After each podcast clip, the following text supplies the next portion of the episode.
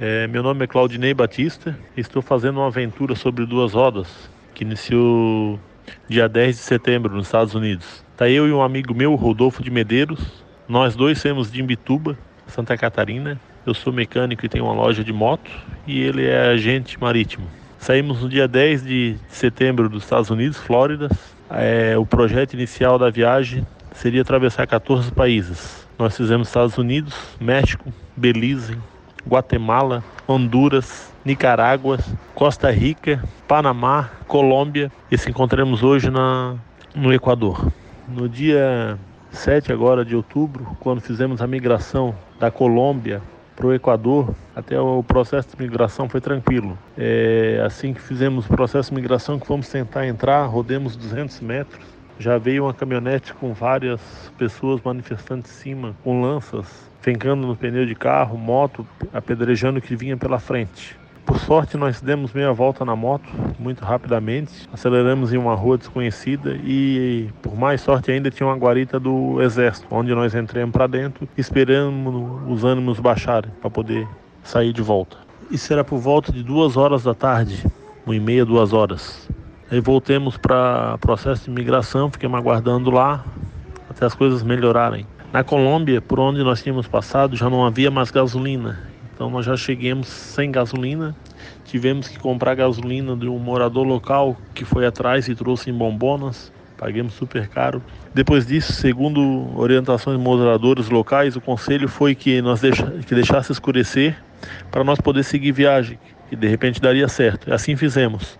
Por volta de 7, 8 horas da noite a gente tentou ir a sentido Equador. Rodemos cerca de 2 a 3 quilômetros, encontramos uma barreira de manifestantes, muito agressivos por sinal. Quando nós chegamos, eles já vieram com as flechas para fincar na moto, lança. Daí eu comecei a gritar Brasil, Brasil. Eles viram a bandeira do Brasil na moto, e onde os ânimos baixaram um pouco e eles só disseram regressa, regressa, regressa, então não teve solução, tivemos que voltar. É, assim que voltemos, é, deparamos com a aduana já fechada, não podia mais entrar. Fiquemos na rua, nem para frente, nem para trás. Consegui um morador local lá com a motinho, acertemos um valor com ele para ele estar nos guiando pelo meio do mato, lá uma picada que tinha, um caminho. E assim fizemos. Conseguimos chegar a uma cidadezinha que tinha, rodemos 50 quilômetros. E daí passei uma noite tranquilo. Na terça-feira, dia 8, a recomendação é que nós saímos bem cedo para evitar as barreiras. É assim fizemos. Conseguimos rodar 30 quilômetros sem manifestação e depois já peguemos uma barreira no caminho. Na mesma situação, eles vieram muito hostil, violentos, já querendo furar pneu, é, pincha lá, pincha lá. E a mesma situação, daí falemos a situação que éramos brasileiros, estava chovendo muito, nós já estávamos todos molhados, expliquemos que não tínhamos onde ficar, precisávamos atravessar para chegar num hotel. Eles viram a bandeira do Brasil na moto, conseguiram, permitiram que a gente passasse aquela barreira deles e chegamos numa cidadezinha que hoje a gente se encontra. Cidadezinha essa que se chama Joia de Sacha. É, segundo a informação que tivemos ontem, terça-feira, tentemos seguir mais um pouco sem sucesso.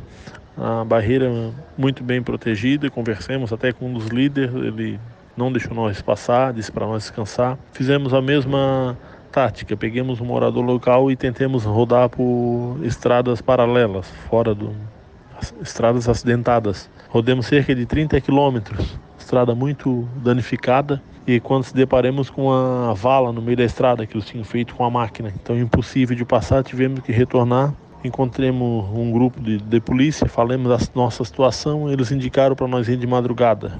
E assim fizemos.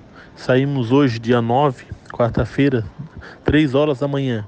É, várias barreiras que eles tinham feito com árvores no meio do caminho, a gente foi passando, passamos mais cinco mais ou menos, que não era fácil. Eles cortam a árvore e deixam atravessado no asfalto. É mão única, não tem, não é duplicado e nem tem acostamento. A gente desvia pelos lados e, e o, o terreno é muito acidentado, é lodo, banhado, a moto atola, são motos pesadas.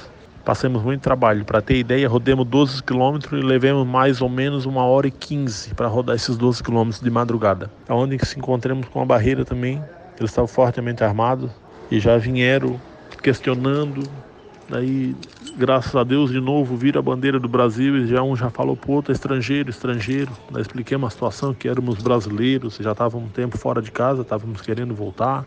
Eles compreenderam a situação, a gente deu uma ajuda para eles, um trocadinho que eles pediram para poder ajudar eles ali na noitada, demos e deixaram nós passar. Mas as barreiras para em seguida eram muito grandes, era árvore gigante que não teve como passar. Caímos com a moto num barranco, é, muito liso, passamos muito trabalho para tirar e decidimos voltar, regressar para o hotel. Nossas opções agora se esgotaram. É, estradas acidentadas não tem como passar, já tentemos pela estrada convencional, o asfalto também não tem como passar, estão todas bloqueadas.